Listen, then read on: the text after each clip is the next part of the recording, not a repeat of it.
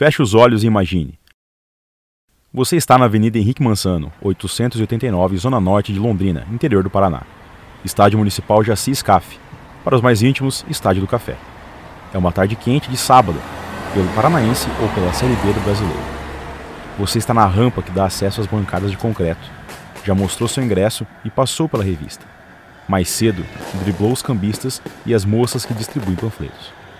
Passou ileso pela caixa de som do Boca Aberta e pelos vendedores de quebra-queixo.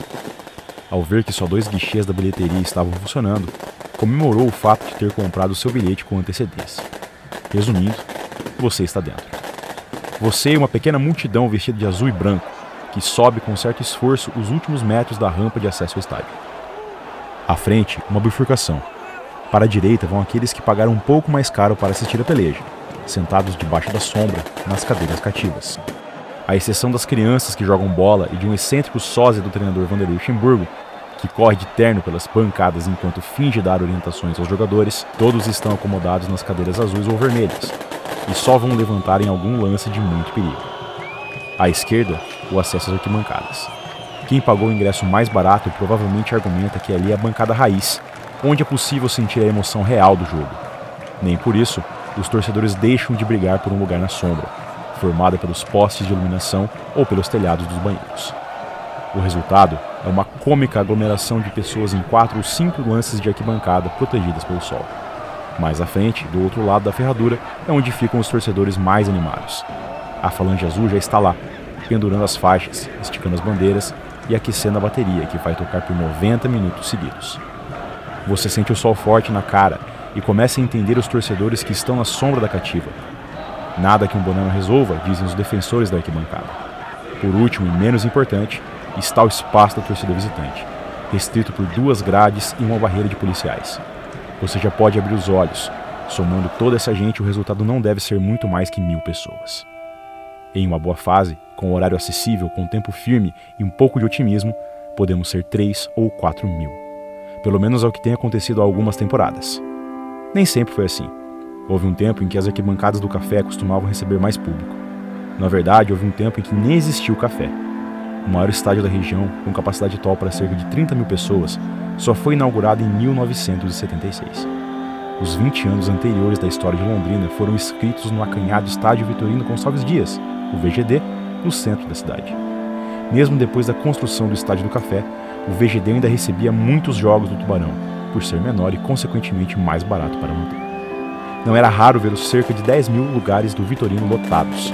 O café geralmente ficava reservado aos grandes jogos, aqueles que tinham expectativa para mais de 15 ou 20 mil torcedores.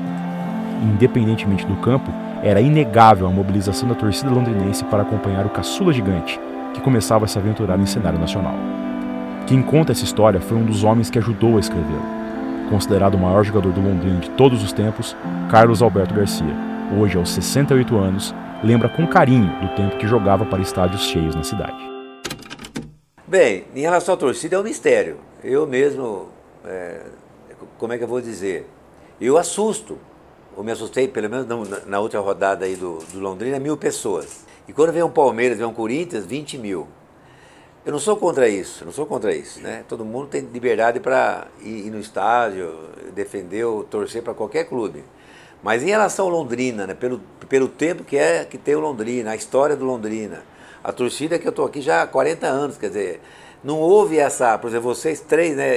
Eu, eu espero que vocês torçam por Londrina, mas é, é que lá atrás, quando eu cheguei, as pessoas eram mais apaixonadas e mais amadoras sabe? Que é apaixonadas e, e amadoras, né? Hoje não, hoje virou menos paixão e um comércio, não tem mais amor. Tanto dos jogadores para o clube e também a torcida, que virou um negócio meio né, um negócio. Né? E tem essa briga, esse conflito da torcida com, com a diretoria, com Londrina, né, de que o Londrina é do Malucelli e, e é do presidente e a torcida não vai por causa disso. Isso é desculpa. Você desculpa, que quem ama mesmo, quem gosta, quem é apaixonado pelo clube, com certeza ele tem condições de, de ir ao estádio. Né? Como é que paga 120 num, num ingresso do Palmeiras e, e, não quer pagar 30, 40 no jogo do Londrina? Então, assim, eu. É, como é que eu vou dizer? Não posso reprovar, mas me assusta. Porque algo tem que acontecer. Eu tô, eu tô aqui há muitos anos e a vida inteira é essa discussão. Como vai fazer para levar o Londrina, os torcedores no estádio? Como fazer para vender aí o passaporte, o sócio torcedor, né? não sai de mil, não sai de dois mil. Então, assim, lá em Ponta Grossa tem 6 mil, 7 mil, 8 mil. Não dá para entender. Os caras em Ponta Grossa compram 8 mil e aqui nem 800 compram. Então, essa crítica que eu estou é, falando é construtiva, porque algo tem que acontecer, alguma coisa tem que mudar, porque com esse caminho a trajetória é muito, assim, é, em relação à torcida, é, só quando vai num, numa disputa de título, que é difícil, só quando vai num jogo importante, que também é difícil, né? o Londrina está na Série B. Ah, se fosse a Série A, vai lotar. Não lota. Não lota. Isso é ilusão. Não se iluda não, que é ilusão. Vai na Série A, vai ser 2 mil, 3 mil. Se começar a ganhar, aí, aí aumenta. Agora, você me perguntou na minha época. Na minha época, eu já disse, era mais amador, mais paixão. A gente sentia a, a presença do público, a gente também interagia com o torcedor. É, não tinha essa frescura que tem hoje, né? marcar entrevista, é, é, não pode falar com o jogador, é, isola o jogador. O jogador tem que estar no meio do povo. Venceu, sai. Não vence, não sai. Na minha época é assim. Venceu, sai. Na segunda-feira, não venceu, fica chorando em casa. De fato, a questão da torcida atormenta os diretores e os próprios torcedores do leque há um bom tempo. Como trazer o torcedor de volta ao estádio, como era antigamente? Nas décadas de 70 e 80, quando Garcia era um dos craques do time que chegou a ser quarto colocado no Campeonato Brasileiro, era mais comum ver jogos de grande apelo popular em Londrina. A primeira divisão nacional tinha mais equipes, o que dava ao clube do interior a chance de enfrentar os times grandes. Os campeonatos estaduais também tinham mais importância e preenchiam boa parte do calendário. E principalmente, o preço do ingresso era mais barato, assim como do estacionamento, da cerveja, do combustível a cidade passava por uma grande onda de urbanização, motivada pelas geadas dos anos anteriores que dizimaram boa parte das plantações de café. O futebol era não só um momento de esquecer esses problemas, mas também era o começo da formação da identidade de um povo que gostava de estar junto. Não é à toa que os maiores momentos da história do Londrina Sport Clube foram testemunhados por muita gente, entre eles os gols mais importantes da vida de Garcia.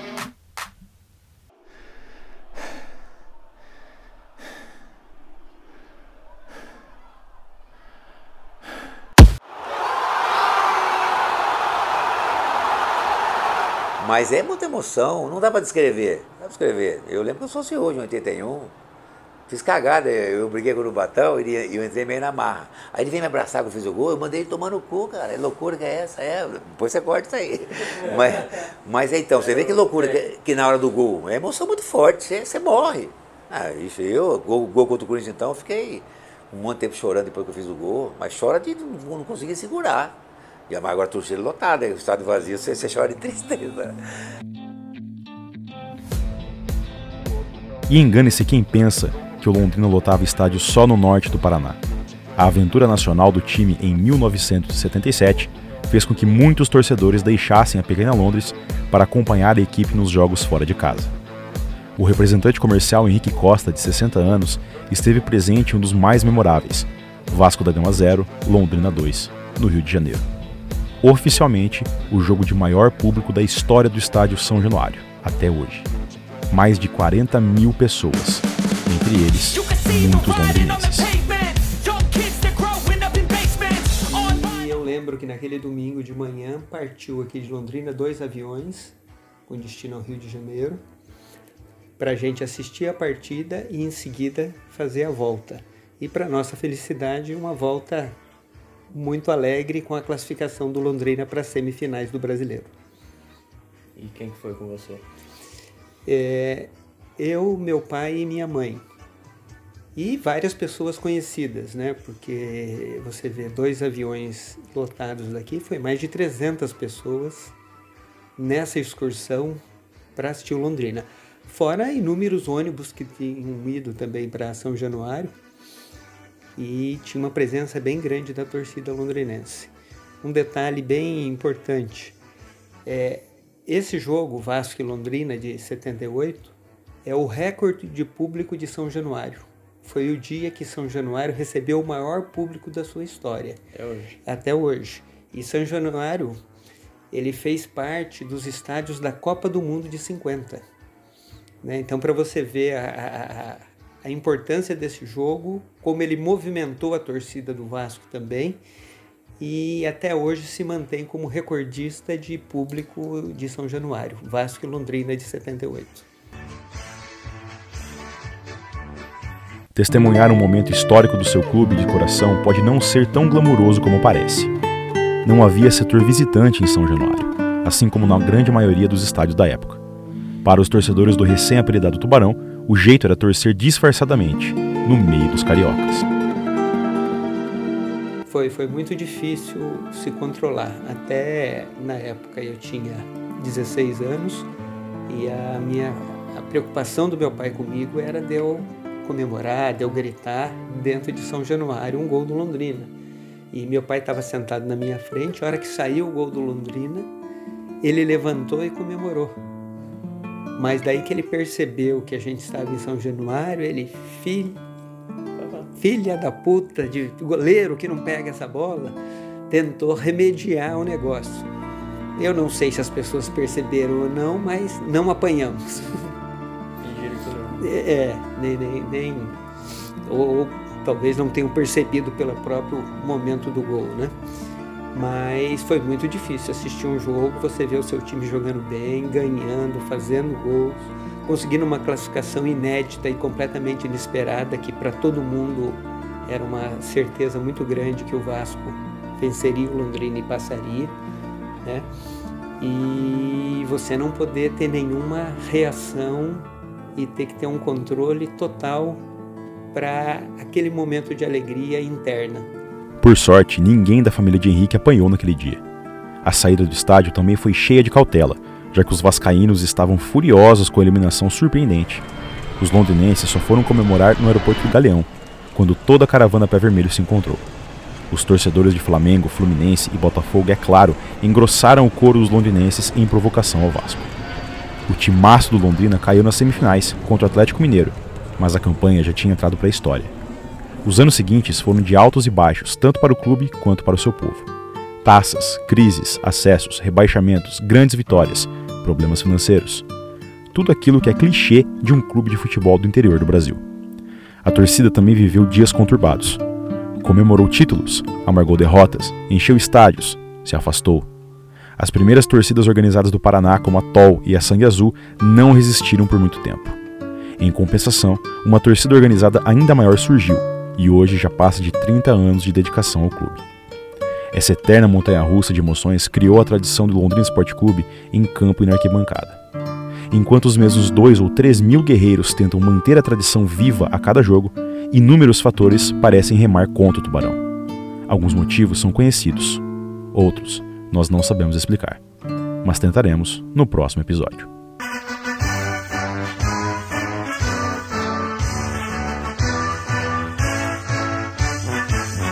Azul celeste da tua bandeira, simbolizando o céu do Paraná.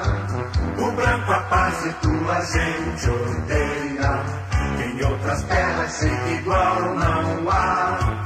O teu brasão resulha a tua história, na altivez da rama do café. Tu surgiste, ó grande Londrina, do seio de um no Mar Alves Celeste é uma produção dos alunos do terceiro ano de jornalismo da Universidade Estadual de Londrina, com a narração de Matheus Canezin, produção Moisés Salema, roteiro Vinícius Guerra, com orientação da professora doutora Mônica Kazeker.